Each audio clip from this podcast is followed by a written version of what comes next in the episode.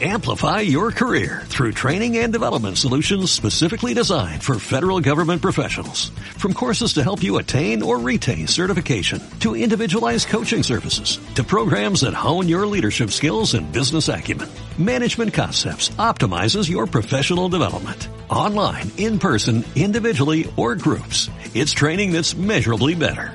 Learn more at managementconcepts.com. That's managementconcepts.com. Café Literario Balmaceda, el sociólogo y ex precandidato presidencial Alberto Mayol va a presentar su libro Frente Amplio en el momento cero, escrito en conjunto con el cientista político Andrés Cabrera. Queremos hablar de este texto, de la historia de este libro. Estamos con Alberto Mayol precisamente para conversar al respecto. Alberto, ¿cómo estás? ¿Qué tal? Muy bien, Aquí con el libro que va a ser presentado eh, en un rato más. En un ratito, sí. Sí. Eh, la calle. Y, ah, ya, o sea, terminando la entrevista, eh, listo para ir a presentarlo. Sí. Eh, contemos primero ¿Qué te motivó a escribir sobre el Frente Amplio? Bueno, esto parte del 2016, cuando el Frente Amplio no se llamaba todavía Frente Amplio y cuando era evidente en todo caso que se iba a configurar una, una coalición. No se sabía hasta dónde iba a llegar en tamaño, hasta dónde iba a abarcar, pero era evidente que ya los liderazgos más consolidados de ese momento eh, estaban trabajando en una, en una confluencia. Varios de los grupos que venían del movimiento estudiantil, pero también partidos que tenían otra trayectoria y movimientos que tenían otra trayectoria también estaban confluyendo. Y en ese instante em, tuve, yo venía trabajando todo este ciclo político, entonces tuve la certeza de que efectivamente esto iba a ser significativo, que no iba a ser simplemente un, fenómeno al paso. Y empecé a acumular el material y empecé a escribir lentamente, todavía con una idea de más bien explicar cómo, cómo era este conjunto de fuerzas políticas que se estaba reuniendo y en qué consistían estas fuerzas, su historia, en fin. Eh, pero los, hechos se precipitan muy, muy rápidamente. El fenómeno de Jorge Charpe en Valparaíso acelera en gran medida el proceso. Eh, y de ahí para adelante, entonces, eh, empezamos a, sistematizar. Ahí se suma Andrés Cabrera, porque en ese momento, además, yo había quedado adentro de la posibilidad de ser uno de los presidenciables del Frente Amplio y me pareció prudente, además, tener un investigador asociado que, perteneciendo al Frente Amplio y todo, tuviera tuviéramos una mirada con cierta distancia respecto a los fenómenos que pudieran llegar a involucrarme dentro del libro, que no son muchos evidentemente porque hay muchos otros protagonistas que tienen una importancia más significativa en todo este proceso.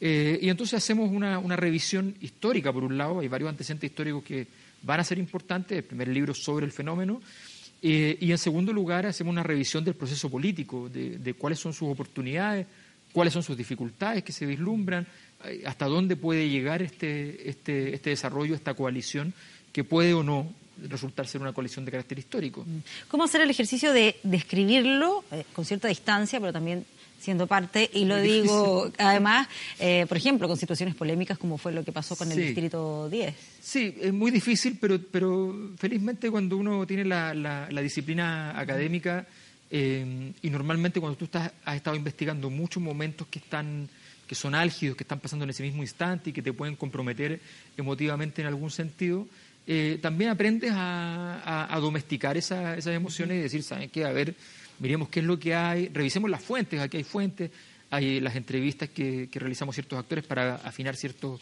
ciertos acontecimientos, los hechos irrefutables que son las reuniones, los correos electrónicos, las cosas que se pueden conseguir de la gente que estuvo dispuesto a entregar fuentes al, al, respecto, eh, y obviamente también el eh, lograr transformar la experiencia propia en una experiencia más bien colectiva de un conjunto de personas para poder ir validando los datos. Es un ejercicio súper interesante, no me había tocado tener que vivirlo tan intensamente en, esa, en esas condiciones, de ponerte ahí como, como objeto mientras tú estás tratando de ser el investigador, es, obviamente muy, muy complejo, pero eso también lo, lo, disciplinábamos bien en términos de que los antecedentes muchas veces lo podía ayudar yo a entregar antecedentes más bien objetivos de los fenómenos, pero Andrés era el que se hacía cargo, por ejemplo, de la parte donde yo estaba involucrado, porque me parecía que era ah, lo, más, lo más prudente. O sea, por ejemplo, abordas el tema de lo que pasó en ese momento claro, el distrito, distrito el tema, de los WhatsApp y todo fue lo un que tema Fue un tema que lo abordamos muy breve, pero efectivamente fue un tema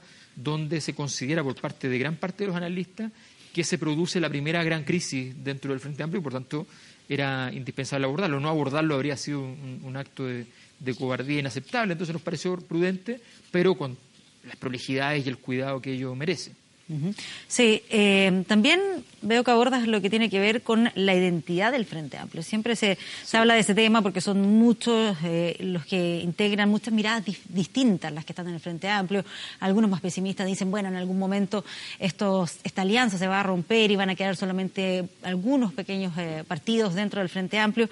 ¿cómo, ¿Cómo definir cuál es la identidad del Frente Amplio? Bueno, yo creo que, hay tres dimensiones, tres grandes dimensiones. Una es lo que, lo que señaló Michelle Bachelet en su momento. dijo, yo a los que conozco son los hijos de la concertación. Lo que señaló Michelle Bachelet tiene que ver con un elemento identitario que tiene que ver con lo que podríamos denominar el reemplazo de las élites. O sea, hay un grupo de personas que son más jóvenes, que ya entraron en la capacidad de tener relevancia política y que van a desplazar naturalmente a los liderazgos que van de salida dado que la concertación, luego nueva mayoría, no tiene prácticamente gente joven eh, y cuando los ha tenido los ha ido eh, bien acorralando, es natural que el Frente Amplio reemplace en ese sentido y por tanto hay un elemento identitario que tiene que ver con lo generacional, digámoslo así. Eh, y de hecho eso, es un tema interno también muy, muy relevante donde hay ciertas suspicacias a quienes vienen de otras generaciones también. En segundo lugar hay un tema ideológico. El Frente Amplio lo que más lo define es que eh, es una coalición que está en contra del modelo económico neoliberal. Eso es un elemento central de su, de su, de su identidad política. Y eso pese a que esté el Partido Liberal. Eh, pese porque el Partido Liberal ha estado siempre de acuerdo en una visión liberal, pero no neoliberal en ese sentido. Y por tanto, el Partido Liberal, aunque tiene varias diferencias políticas en muchas temáticas, por de pronto en política exterior prácticamente este, tiene una postura completamente distinta a casi todo el resto.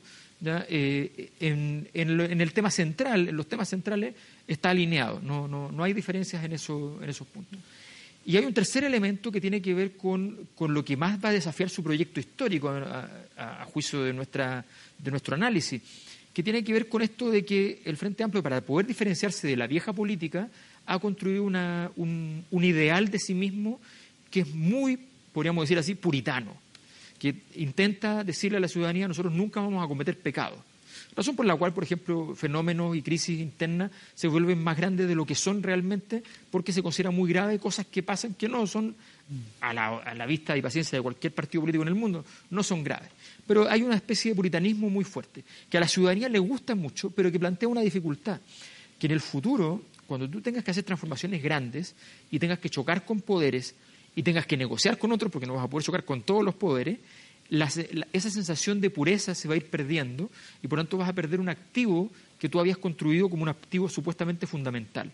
De pronto, en ese sentido, va, a haber una, dificultad que, se vislumbra en el futuro. Yo creo que el, Frente Amplio tiene mucho futuro, no creo en esas tesis que dicen que se va a ir separando. Yo, toda la todos los grupos políticos que conozco han intentado o siguen intentando entrar al Frente Amplio, no salirse. Eh, y creo que más bien eh, va a tener una, relevancia histórica grande en el futuro como respuesta política a una crisis que se viene dando en la política chilena hace 10 años. Sí, me surgen varias dudas. Uno de los elementos que plantea sobre esta actitud medio puritana coincide un poco con lo que dice Carlos Peña. No sé si leíste la columna del día domingo donde habla de una actitud moralizadora de los procesos sociales el desprecio por la racionalidad de la política estatal, son los motivos ocultos, a veces inconscientes del Frente Amplio, el secreto de su popularidad y la semilla de su frustración futura. Sí, tiene mucho que ver con lo primero, no tanto con lo, con lo segundo. La verdad es que los niveles de diseño de política pública yo lo conozco internamente, conozco los equipos que han trabajado en eso. En eso hay mucha seriedad por parte de los equipos del, del, Frente Amplio.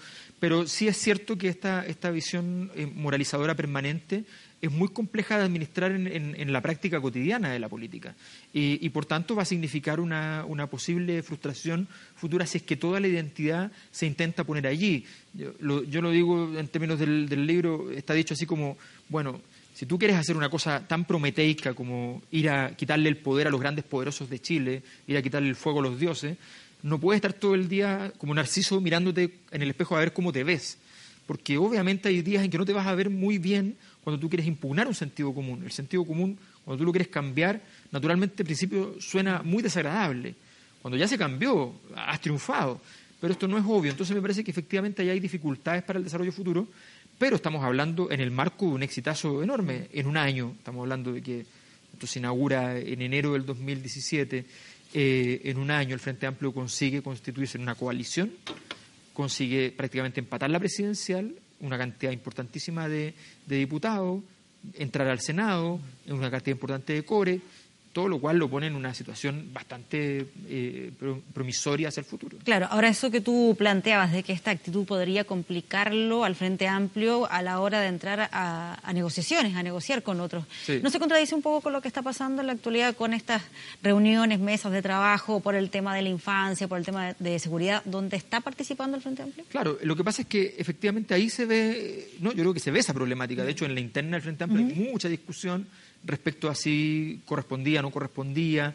Eh, entonces, creo que esa, esa discusión se ahorra cuando hay un proyecto político que fundamenta claramente si hay que entrar o no hay que entrar en cada una de las reuniones y si hay que entrar, si se entra como Frente Amplio y no por invitaciones personales. Esas personas van y dicen, mire, que el Frente Amplio defina quiénes entran en cada mesa eh, y quienes no, para evitar entonces, si tú le das una línea política a todo eso, se resuelve bastantes problemas. Pero eso significa asumir de entrada que efectivamente la negociación es parte del trabajo, cosa que efectivamente en el discurso genérico está bastante alejado. Lo que termina por ocurrir es que muchos de los, de los territoriales a veces sienten insatisfacción por lo que pasa en, en, las cúpulas de los partidos del, del, Frente Amplio, porque sienten que entonces todo ese discurso territorialista que se da por todo Chile se ve sacrificado.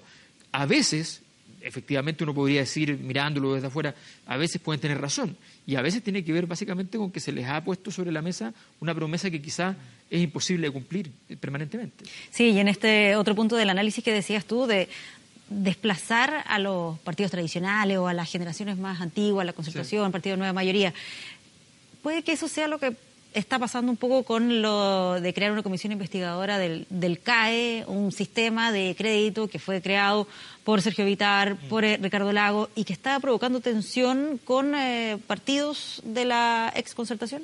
Sí, yo tengo la impresión de que es como un. Yo creo que, que ahí hay un esfuerzo claramente político. Eh, mi, mi, análisis, sin conocer la interna de esa decisión, me da la impresión de que es una, una, una acción política para efectivamente dar por cerrado, el, eh, dejar fuera de, de, toda posibilidad de conversación al segmento de Ricardo Lagos y compañía dentro de la, de la nueva mayoría, cosa que es muy compleja porque en gran medida si tú quieres construir oposición en un escenario como este, donde efectivamente tienes un largo camino para llegar hasta los partidos que están a la derecha, tienes que pasar por muchos otros, saltarte la fila y hacerle un sándwich, entre comillas, con el gobierno a Ricardo Lago, puede ser también un problema político en el, en el, en el futuro. Dejar de jamón de sándwich a Ricardo Lagos no va a ser fácil, eh, no porque sea, esté muy vigente, sino por justamente lo contrario, porque en realidad hacer leña del árbol caído hoy día, cuando efectivamente Lagos no tiene un rol en el presente, eh, parece más bien un acto ritual, extemporáneo, que, que, algo que sea eficaz hoy día. El tema del CAE es un tema relevante en términos de política pública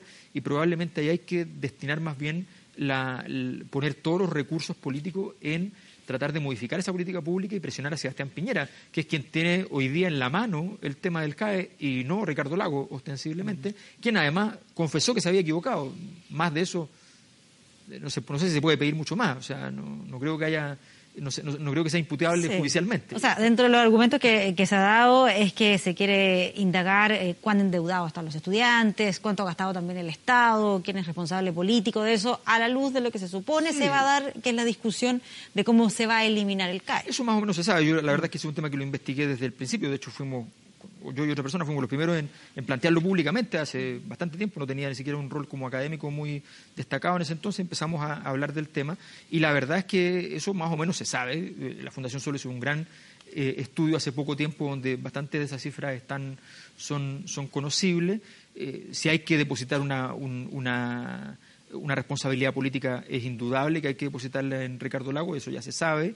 Eh, y yo creo que eso ya, ya dio los elementos políticos más importantes. Hoy día el gran tema es si hay condonación o no hay condonación y si hay cierre del CAE o no hay cierre del CAE. Esos son los temas que, a mi juicio, si la, si la comisión va por Ricardo Lago, pierde un poco la, la, posibilidad de, de cerrar este tema en, ese sentido. Claro, hablas acá de Beatriz Sánchez, eh, lo que fue ocurriendo con su candidatura representando el Frente Amplio.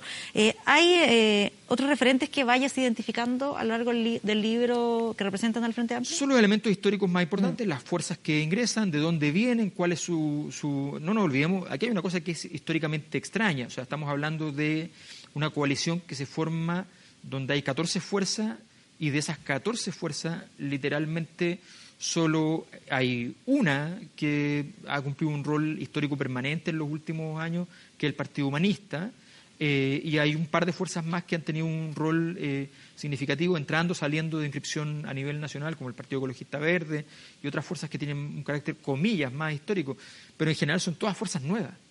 Esto es muy raro eh, y tiene que ver con cómo un escenario que se produjo en los años a fines de los 90 a nivel del, del mundo estudiantil se proyectó a la política a la política nacional en gran medida constituyendo partidos nuevos y movimientos nuevos y liderazgos nuevos, y como otros, otros movimientos, los movimientos de pobladores, los movimientos por la vivienda, otros movimientos que habían sido excluidos de la transición, también logran ingresar a través del Frente Amplio, generando una integración nueva, una nueva forma de, relación política.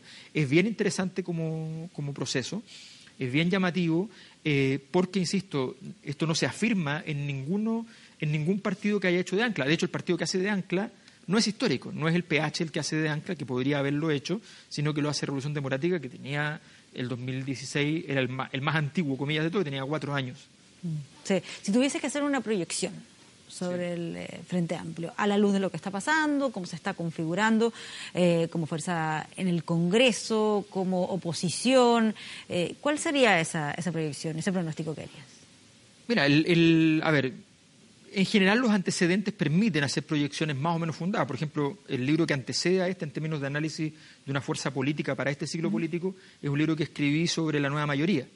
Y en ese libro, en la primera página, lo pongo inmediatamente, para que, porque hay gente que no le gusta leer, era como de 600 páginas, entonces lo puse inmediatamente, digo, es evidente que este proyecto, lo escribí el primer año del gobierno de Bachelet, este proyecto va a fracasar, no tiene ninguna de las condiciones estructurales para poder lograr lo que pretende hacer, que es cerrar una época con la concertación y abrir un proceso de cambios estructurales para Chile. Eso no va a funcionar. Y efectivamente termina por, funcionar. Eh, o sea, termina por no funcionar y fracasa la nueva mayoría.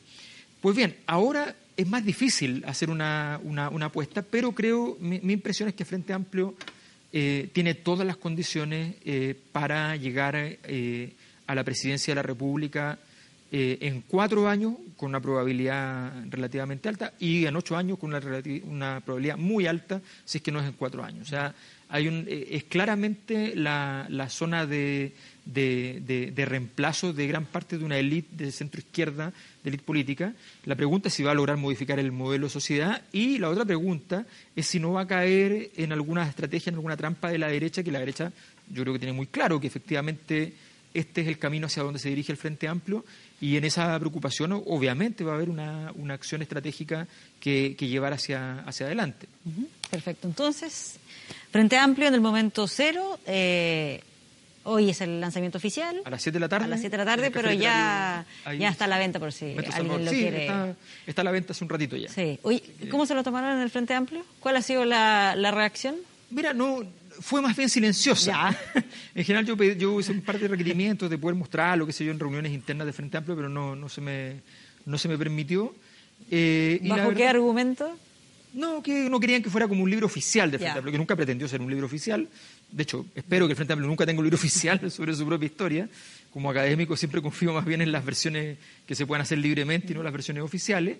Eh, y gran medida, en todo caso, el libro tiene ese sentido, de decir, oye, ojalá no se construya nunca una historia oficial, que haya la historia que es y punto, que no haya problema con eso.